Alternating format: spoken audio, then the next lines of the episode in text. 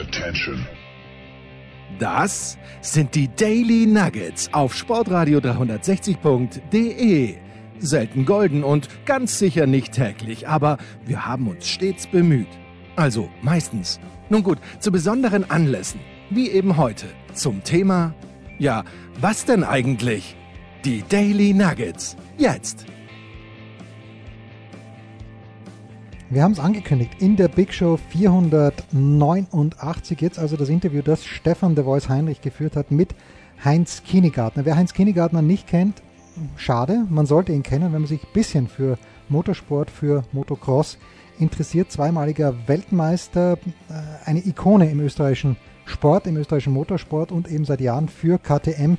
Zuerst aktiv und dann als einer der Verantwortlichen dabei bei der Dakar ein sehr, sehr launiges Gespräch, weil der Heinz, der alte Tiroler, natürlich auch einiges zu sagen hat. War wunderbar. Äh, das hören wir uns gleich an. Das Heft gibt's natürlich immer noch zu bestellen. Steilpass at sportradio360.de kostet 12 Euro plus 1,55 Versand in Deutschland. Do it! Es ist wirklich jeden Cent wert. Jetzt aber Stefan The Voice Heinrich mit Heinz Kienigartner.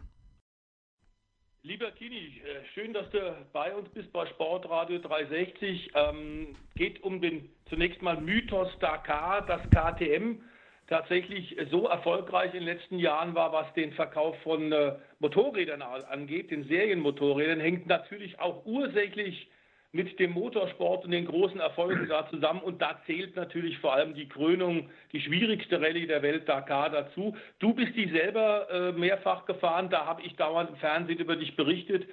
Äh, du kamst da, ich glaube, nie richtig im Ziel in Dakar auf der Maschine an. Es hat sich viel getan seitdem. Du bist immer noch dabei und, und hältst die Hand drüber und ähm, Dakar, da gibt es kein Patentrezept, aber es ist nach wie vor ein riesiger Mythos und eine gewaltige Herausforderung. Absolut, absolut. Ja, also wir sind jetzt seit äh, 94 werksmäßig mit dabei, ununterbrochen. Eine Unterbrechung gab es, wie die Rallye abgesagt wurde, ja, aber wir waren immer mit dabei. Äh, ich habe das damals, äh, als ich aufgehört habe mit Motocross fahren, äh, habe ich äh, ja, noch, noch immer das Verlangen gehabt, Motorrad zu fahren. Motocross ging nicht mehr so richtig, weil ich einfach rückenmäßig äh, so bedient gewesen bin damals. Und dann hat mich äh, italienische, der italienische KTM-Importeur, der Farioli, eingeladen zu einer Rallye in Südamerika. Das war die Inca Rallye von Franco Acerbis. Und die bin ich gefahren, äh, ja, nicht sehr lang, so wie die meisten meiner Rallyes. Aber habe natürlich Gefallen daran gefunden, bin dann in Spanien die, die Rallye-Meisterschaft, was sie gehabt haben, äh, mitgefahren. Das war, ich glaube, 92 oder so. Die sie dann am Ende, äh, vor dem letzten Rennen äh, irgendwie äh, gestrichen haben, weil die Spanier dermaßen äh, Link geschwindelt haben äh, und, und abkürzt haben und so. War aber wunderschönes Motorradfahren, super schnelles Motorradfahren und da habe ich eben das ein bisschen gelernt, das schnelle Motorradfahren und auch lieben gelernt. Und dann sind wir halt, ja, die kleinen, äh, so die, die ganzen Geschichten, Tunesien-Rallye, Marokko-Rallye, und die haben wir mit den KTMs dann schon gewinnen können. Und dann habe ich die Anfrage gestellt beim Stefan Bierer und beim ganzen Vorstand, was damals gewesen ist, ob ich nicht die Dakar fahren, ob wir die nicht fahren sollen mit KTM. Und dann kam von der alten Garde raus, ob ich total verrückt bin. Unser Motorrad ist nicht geeignet für so lange Sachen. Das ist, äh, wir kommen Motocross und Enduro, aber so lange Sachen haltet das nie aus. Und gesagt, du, wenn wir eine Woche lang in Tunesien unten fahren können, dann können wir wahrscheinlich auch bald einmal zwei Wochen in Afrika fahren. Also ja, auf jeden Fall. Der Stefan Bierer hat mir damals vertraut, hat gesagt, Heinz, wenn du meinst, es geht. Äh, ich hatte Sponsoren von außen her. Diesel Jeans war damals unser großer Sponsor. Und alle anderen, was mit dabei waren, die Jutta Kleinschmidt, der Michael Kleb, äh, der Angelo Cavandoli, denen habe ich gesagt, äh, Jungs und Mädels, ihr kriegt von uns das Motorrad zur Verfügung gestellt. Ihr habt alle Werbeflächen frei. Bezahlen müsst ihr euch das alles selber. Äh, wenn jemand einen Lenkungsdämpfer drauf will oder einen speziellen Auspuff, bringt uns den nach Mattighofen. äh, wir bauen ihn drauf, aber wir kaufen ihn nicht mehr. Also wir haben damals schon anfänglich mit KTM natürlich mit sehr schmalen Budgets begonnen, aber das war schon ganz lustig und äh, das war der Anfang von KTM dann mit Werksteam bei dieser Rallye mit dabei zu sein. Was auch ein bisschen das, de, der Anfang war dann von KTM Schritt hin zur Straße, weil aus diesen Rallye-Motorrädern damals, Adventure-Motorrädern, sind die ersten Adventures entstanden. Äh, und diese Adventure-Motorräder waren natürlich dann schon straßentauglich und, und, und für die Straßen gemacht. Und das war der Weg von KTM hin zur Straße. Also es war schon ein ganz, ganz, ganz wichtiger. Gibt es in Amerika den, den Begriff äh, Win on Sunday, Sell on Monday? Ähm, das funktioniert selbst in Amerika ähm, auch schon vor Trump nicht mehr so ganz direkt, ganz direkt, aber klar ist, dass es imagemäßig einer Marke natürlich viel bringt, wenn man bei großen Wettbewerben, die auch im Fernsehen übertragen sind, die die Medien entsprechend verfolgen, auch dort vorne mit dabei ist, erfolgreich ist. Wie sehr haben denn die KTM äh, Erfolge im Motocross, im Enduro-Bereich und eben auch bei den äh, äh, großen Raids, den Rallye-Raids tatsächlich äh, der Erfolgsgeschichte von KTM geholfen. Inzwischen ist man größter europäischer Motorradhersteller. Ja, absolut. Also das war wirklich, wirklich äh, der Schlüssel zum Mehr zu verkaufen. Äh, es, es, war schon damals natürlich, haben wir erkannt, okay, die Dakar findet im Jänner statt. Kein anderer Motorradsport zumindest. Motorsport gibt es nur die Rallye Monte Carlo und so, ja. Aber beinahe gar nichts auf dem Sektor Motorsport. Äh, Motorradsport schon wirklich gar nichts. Ja. Also das Einzige. Äh, das ist so der Zeitraum im Jänner, ja, dann Mitte Jänner fängt schon jeder mal ein bisschen nachdenken an, was mache ich heuer. Und wenn er dann solche Bilder geliefert kriegt von, von, von Gegenden, wo jeder Offroad äh, äh, oder, oder ein bisschen abenteuerlustige Motorradfahrer einen, einen, einen wasserigen Mund bekommt. Äh, also das, das, das kannst fast mit nichts stoppen. Und natürlich muss man sagen, die Dakar aufgrund der, der, der Bauer des Veranstalters weltweit in jedem Land zu sehen. Also ob man von, von Neuseeland oder Kanada oder von Chile bis Japan, überall kennen sie die Dakar. Also das ist meiner Meinung nach hat sie den gleichen Stellenwert wie die MotoGP. Äh, ist halt nur ein Event, aber dafür 14 Tage lang äh, eine Fortsetzung jeden Tag, wo irgendwann jeder, also ich habe das gemerkt, zweimal Weltmeisterwagen mit Motocross-Fahren, sehr, sehr viel dafür tun müssen, ja, körperlich und, und, und, und, und trainingsmäßig. Äh, und dann eher aus Jux bei der Dakar mitgefahren und ich bin in, in, in Wien ins Taxi eingestiegen und der Taxifahrer hat gesagt, boah, Sie sind der, der, der durch Afrika gefahren ist. Als Motocrossfahrer, äh, Weltmeister, bin ich relativ untergegangen, ja, also in der, in der breiten Öffentlichkeit. Also die Stärke von dieser Veranstaltung ist, ist wirklich enorm, ja, und das ist nach wie vor, glaube ich, einfach das ganz, ganz große Abenteuer. Da sind wir, glaube ich, absolut einer Meinung. Ähm, nun ist bei Dakar, bei dem Mythos, der über die Jahre gewachsen ist, den großen Herausforderungen, fantastischen, auch Kinoformat quasi Bildern, natürlich auch immer wieder sind Unfälle passiert, wie zuletzt ja leider auch. Ähm, das ist Teil des, des, des, des Ganzen, das ist hundertprozentige Sicherheit. Gibt es bei Rundstrecke nicht und im Offroad-Bereich natürlich schon mal gar nicht. Ähm, es hat sich aber auch dramatisch die Geschwindigkeiten erhöht du hast gesagt, es gibt kein Patent, Patentrezept ähm, bei der Dakar, die ja jetzt auch dritt, im dritten Kapitel äh, nach Afrika und Südamerika in Saudi-Arabien fährt, in diesem Jahr zum ersten Mal ausgetragen worden. Dieser Tod von Paulo Concalves hat uns wieder äh, erinnert, dass man trotzdem, was, was Sicherheits Überlegungen angeht, einfach nicht stoppen darf. Was, was gibt es da für Möglichkeiten? Die Motorräder sind langsamer geworden. Du bist damals noch mit dem ganz großen Besteck bei der Dakar gefahren, mit den großen Zweitylindern. Der Motorenhubraum ist äh, äh, erniedrigt worden, ist kleiner geworden. Das Tankvolumen ist niedriger geworden. Dadurch wurden die Motorräder leichter und wurden dann wieder schneller. Was kann man da machen, wenn man hört, dass da teilweise Schnitte gefahren werden, Durchschnittsgeschwindigkeiten von 125 Kilometer pro Stunde? Das ist ja eigentlich ein Wahnsinn. Da hast vollkommen recht. Das ist ein Wahnsinn. Ja, also die, äh, also ich beachte die ganze Geschichte schon mit einem äh, sehr, sehr, äh, ja, wie soll ich sagen, vorsichtigen Auge im Moment, weil ich einfach Angst habe.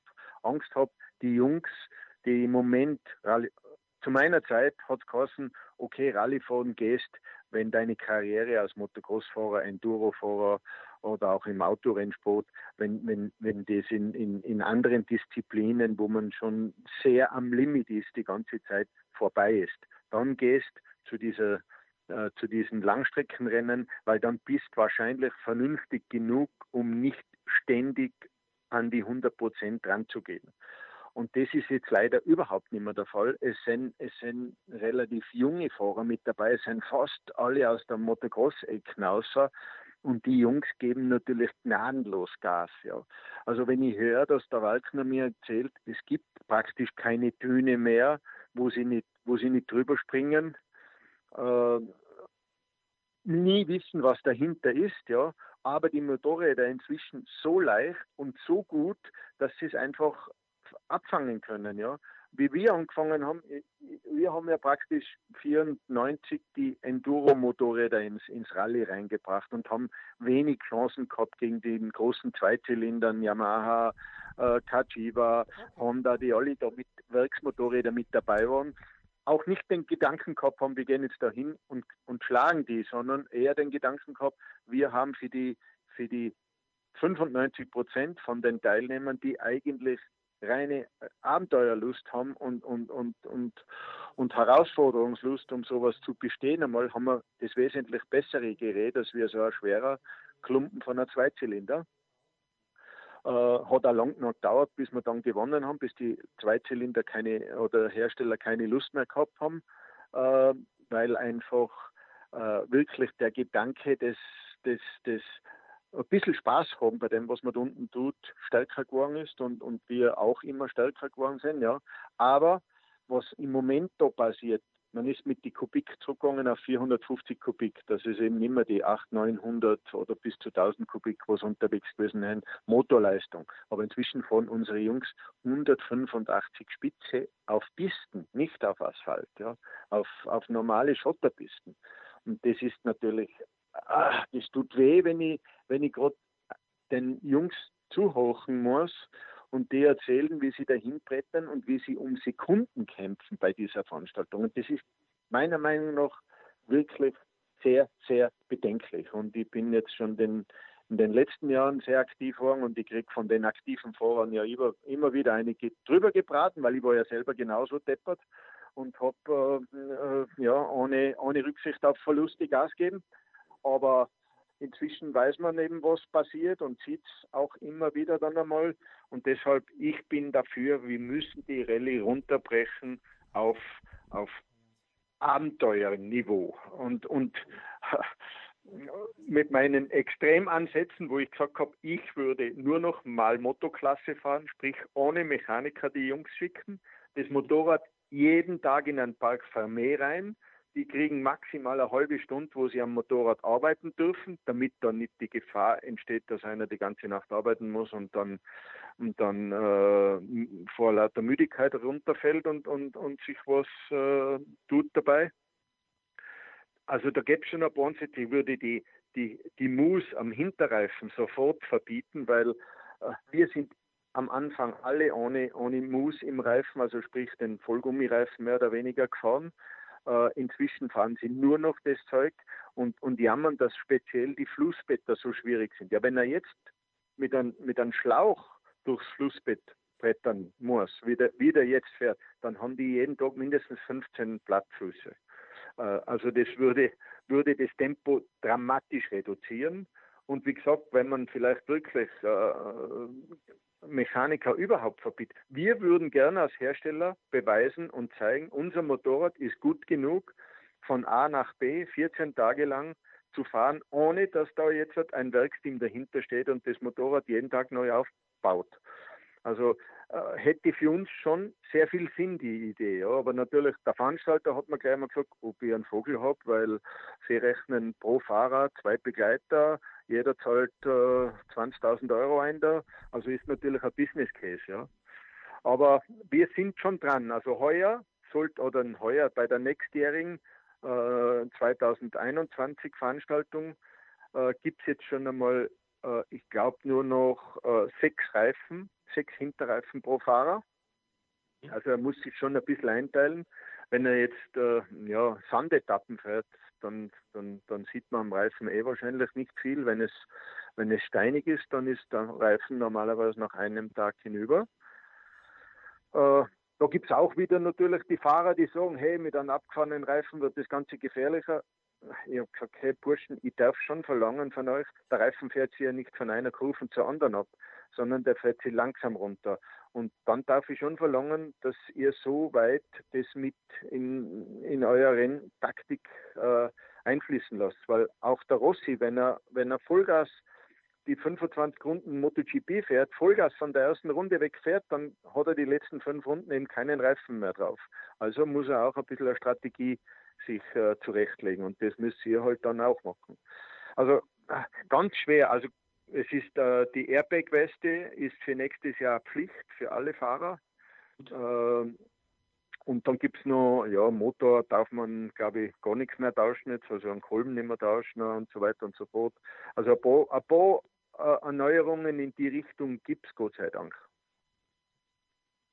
Du warst, das wissen wir auch, eben in deiner aktiven Zeit, egal ob, ob zweifacher 250er äh, Motocross-Weltmeister oder bei deinen Starts im, im Offroad-Bereich, äh, bei den Langstrecken-Rallyes, eben auch so ein digitaler Typ, wie du ihn gerade jetzt, wie du sie gerade beschreibst. Nur ist der Wettbewerb härter geworden, mehr Hersteller kamen, zum Beispiel eben Yamaha und Honda, die großen japanischen Hersteller, ähm, mit denen ja KTM sich momentan sogar auch auf der Rundstrecke bis in MotoGP misst und dort gut mithält.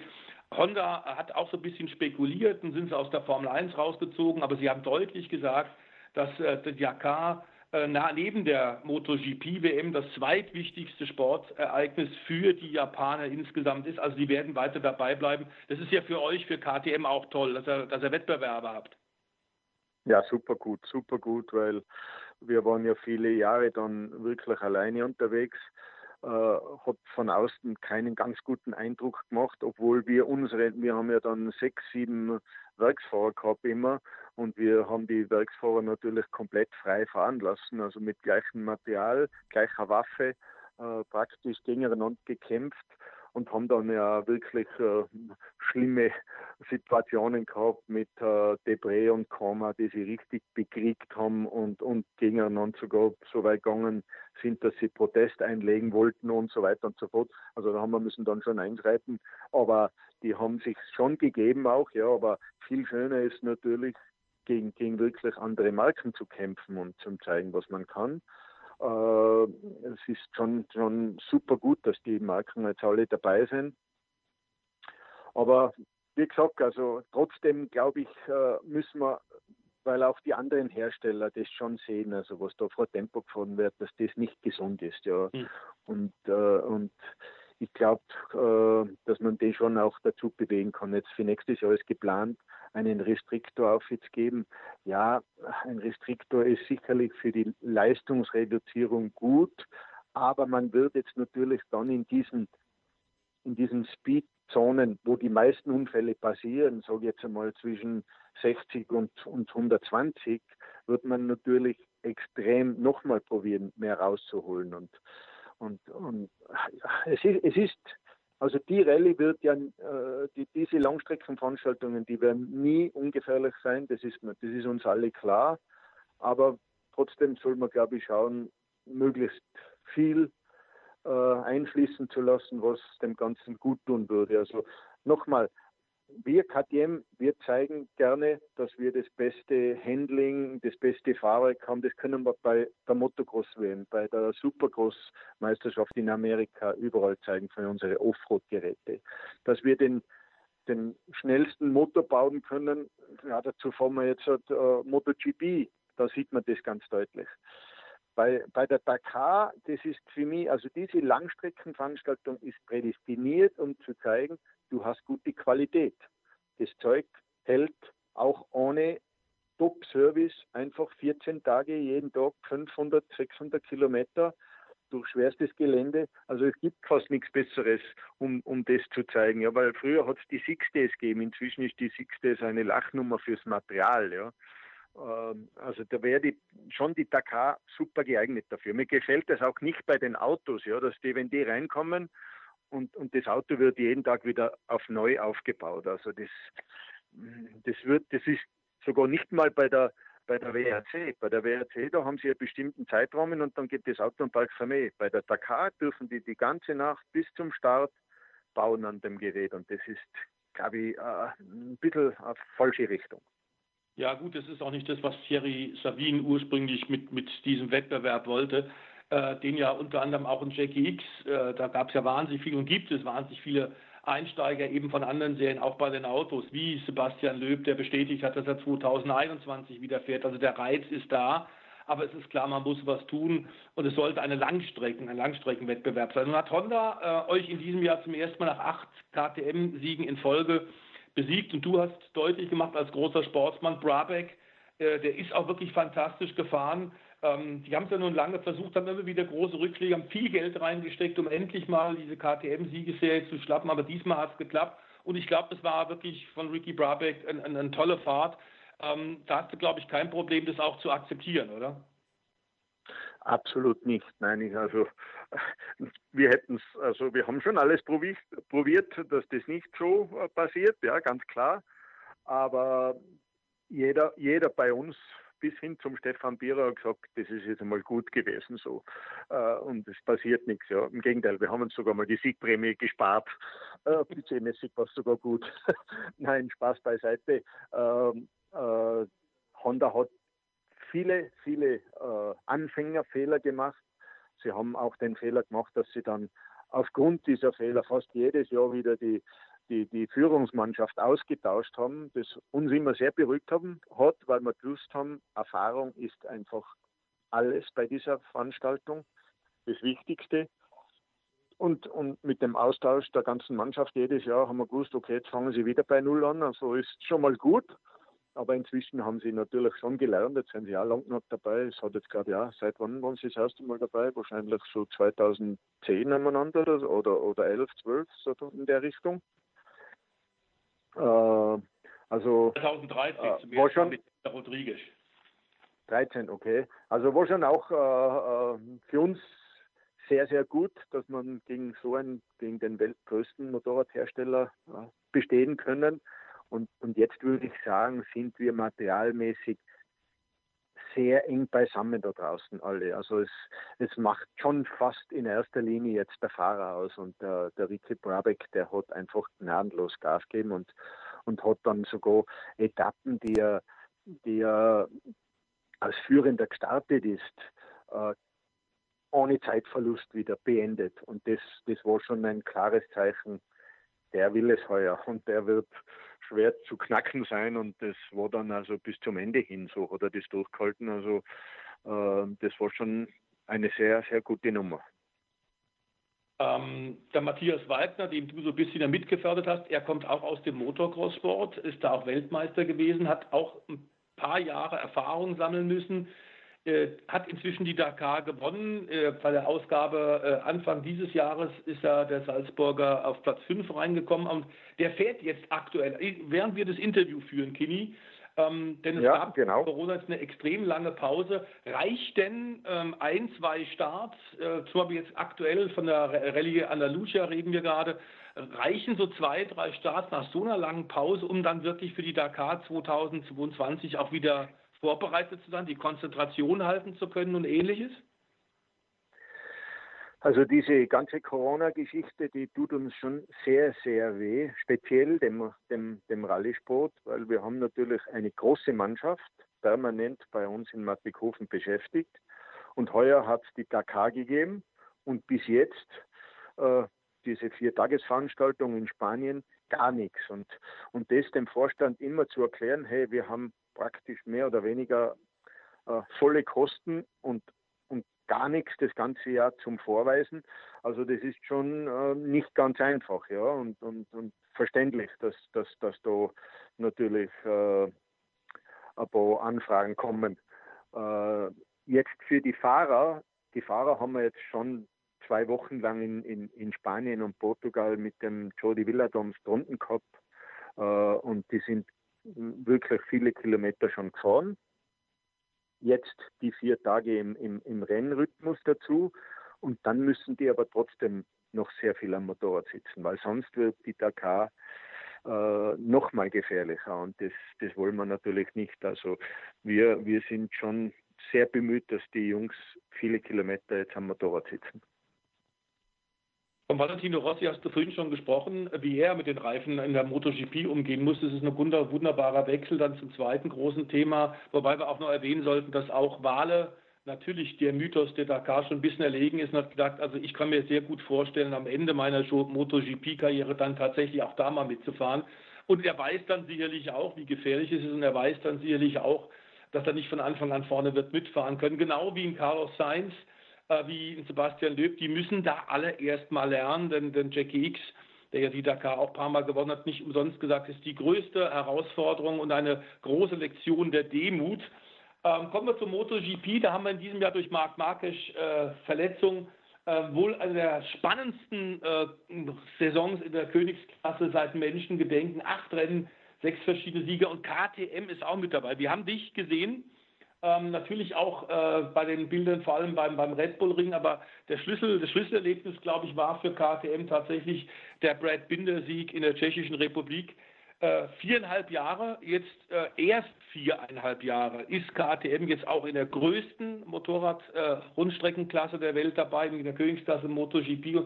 Es hat schon mit, mit dem nicht nur ersten Sieg, sondern zweiten Sieg, ähm, Oliveira hat ja auch gewonnen, im, dem Rennkrimi in letzter, letzter Kurve noch. Äh, ähm, das muss ja auch immer einen richtigen Aufschwung geben in der Motorsportabteilung.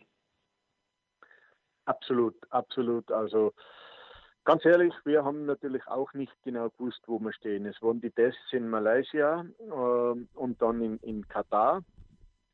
Und wir waren überall mit dabei. Aber bei den Tests waren wir schon öfter mit dabei vorher. Aber heuer haben wir schon gesehen, dass eigentlich alle vier Fahrer haben gesagt, äh, wow, das ist, das ist ganz ein anderes Gefühl am Motorrad, also wesentlich einfacher zum, zum Handeln. Und wir haben natürlich auch heuer das erste Mal wirklich vier fitte Fahrer gehabt. Es war jetzt fast jedes Jahr so, dass entweder der Paul Espargaro, also unser Nummer 1 Fahrer, äh, sich schon im Frühjahr oder so ein bisschen verletzt gehabt hat, Malaysia nicht fahren hat können vor zwei Jahren. Und äh, dann der zweite Fahrer, der Zarko, einfach nicht auf das Motorrad gepasst hat.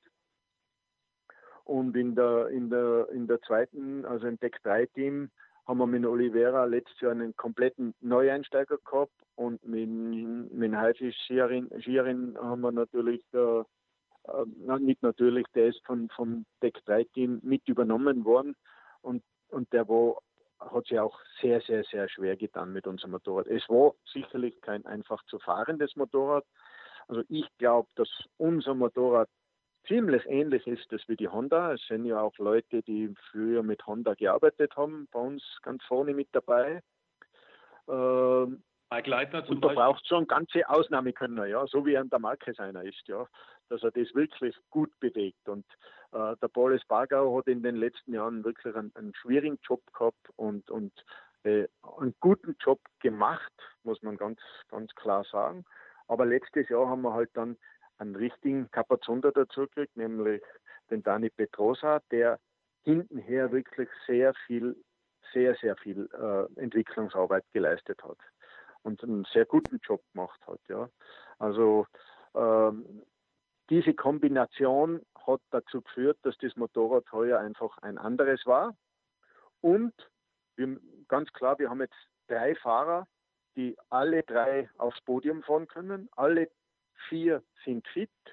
Ähm, der, der Lecona ist sicherlich gut genug, in die ersten zehn reinzufahren, als, als einer der jüngsten Fahrer im Feld und, und, und auch Neueinsteiger in der Klasse. Also ist schon wirklich sehr gut auch. Also wir haben mit, mit allen vier Fahrern Riesenfreit und, und dass die alle vier jetzt so mitfahren können, zeigt halt schon, dass, dass das Motorrad wirklich passt. Ja, also dann im, im Lockdown, wo wir alle gewartet haben und alle nicht gewusst haben, was jetzt passiert, was natürlich wirklich äh, äh äh, eine schwierige Situation und dann ging es auch los mit den, da sind sie im Lockdown praktisch, der Paul Espargaro gesagt hat, er hat ein, ein, ein Angebot von Honda mhm. Und Honda, Repsol Honda Team, das ist natürlich gerade für einen Spanier, so wie die, wenn die in der Formel 1 Ferrari anruft, äh, da glaube ich, will jeder einfach einmal hin, gerade als Spanier. Und äh, das war ein bisschen ein Schock. Gleichzeitig kamen dann ja, die Verhandlungen, Dovizioso hat angefragt, andere Fahrer haben angefragt. Dann haben wir noch äh, genau in der Phase, wo wir gewusst haben, na, wir sind ja eigentlich äh, gut aufgestellt, weil wir haben ja noch den Jorge Martin. Dann haben wir plötzlich von seinem Manager die Nachricht bekommen, dass der äh, zu Ducati geht, äh, obwohl mit uns ein, ein, ein, ein, bestehender Vertrag, sprich eine Option gewesen ist, wo man mit übernehmen hätten können, auf jeden Fall. Äh, aber eben in dem in der, die Klausel im Vertrag war so, dass äh, wenn äh, wir bis Ende Juni nicht mit keinem Motorrad unter den ersten zehn in der Weltmeisterschaft sind, dann kann er gehen. Und es hat bis Ende Juni kein Rennen gegeben und wir waren nicht unter den ersten zehn und das war natürlich dann eine ganz schwierige Situation. Hat sich auch Espeletta und, und alle möglichen eingeschalten und alle waren sauer, dass das so, so gehandelt worden ist. Aber er hat, hat schon unterschrieben gehabt bei Ducati. Äh, ja, dann haben wir müssen weiterschauen und ja, der letzte der, der nächstbeste in der Liste ist dann eigentlich äh, der Petrucci gewesen und den haben wir dann auch äh, mit übernommen jetzt äh, für nächstes Jahr. Ich glaube, dass wir sehr gut aufgestellt sind für nächstes Jahr mit unseren äh, drei Juniors und dem Petrucci dazu. Also sehen dieses Jahr wirklich als Lernjahr für die Burschen und auch noch fürs Team. Also wir sind noch nicht so weit als Team, dass wir jetzt sagen, können, hey, jedes Rennen, Podium ist Pflicht, weil wir ja schnelle Fahrer haben. Nein, da, da braucht man schon ein bisschen, ein bisschen, ein paar offene Fragen müssen wir schon noch äh, zuerst abarbeiten und fertig machen. Aber ich würde sagen, nächstes Jahr rechne ich schon, dass man, dass man dann richtig mitspielt. So, die Schwankungen, die sind, glaube ich, jetzt wirklich normal. Man darf wirklich nicht vergessen, ihr seid ja relativ kurz erst wirklich dabei.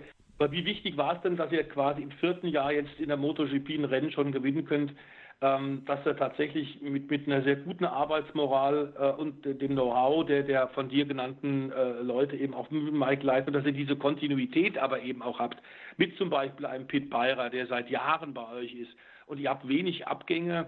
Ähm, die, diese, diese, dieser Teamgedanke, der da offenbar auch bei, bei dem MotoGP-Projekt äh, für Erfolg gesorgt hat, wie wichtig ist denn der aus deiner Sicht?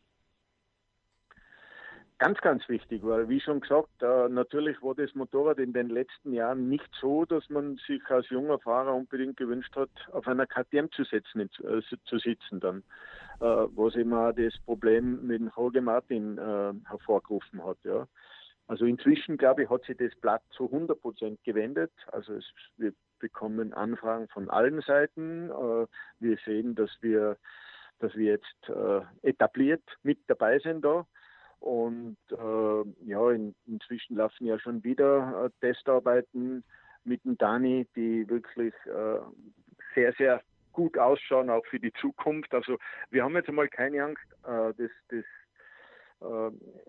nächste Jahr wird auf jeden Fall äh, hoffentlich, nicht auf jeden Fall, sondern hoffentlich ein bisschen ein, ein, ein, ein äh, normaleres wieder. Und, und wir fahren hoffentlich auch im, im Sommer mehr Rennen, weil wir haben schon gemerkt, unser Motorrad funktioniert bei warmen Temperaturen wesentlich besser wie bei kalten.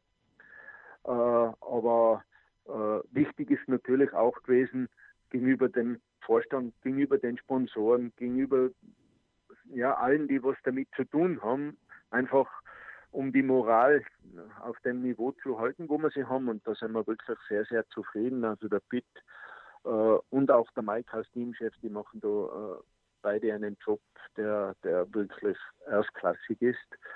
Und äh, da kann man, kann man nur den Hut ziehen und, und die haben einfach das richtige Verständnis für, für Rennsport und das ist einfach ober, oberlässig, wenn man da mit dabei sein kann. Was mir besonders gefallen hat, ist eine subjektive Bemerkung noch, dass der Hervé Poncharal, der so lange versucht hat, der MotoGP tatsächlich äh, nicht nur Podiumsplätze, sondern einen ersten Sieg zu holen. Der ist jetzt bei Tech 3 äh, KTM eben Mitglied des Teams und dass der tatsächlich kurz vor seinem Rückzug nochmal hat gewinnen dürfen. Man hat die unglaubliche Freude bei ihm eben auch gemerkt und er hat ein Riesenkompliment an KTM gemacht. Ready to Race, das stimmt tatsächlich, das ist nicht nur ein Werbeslogan, sondern das passt, denn da sind wahnsinnig viele Leute mit großer Leidenschaft am Werk. So wie du ja auch. Man merkt bei dir auch im Interview, dass du nach wie vor enorm mitfieberst und dass der Motorsport ähm, große Auf und Abs der Emotionen immer beinhaltet, gehört dazu. Und so haben wir beide uns auch kennengelernt und so wird es hoffentlich auch äh, weiterhin sein. Ich danke dir sehr herzlich, Heinz, dass du Zeit hattest. Ganz liebe Grüße bitte und äh, vor allem auch an Hannes und die gesamte Motorsportabteilung. Riesenkompliment.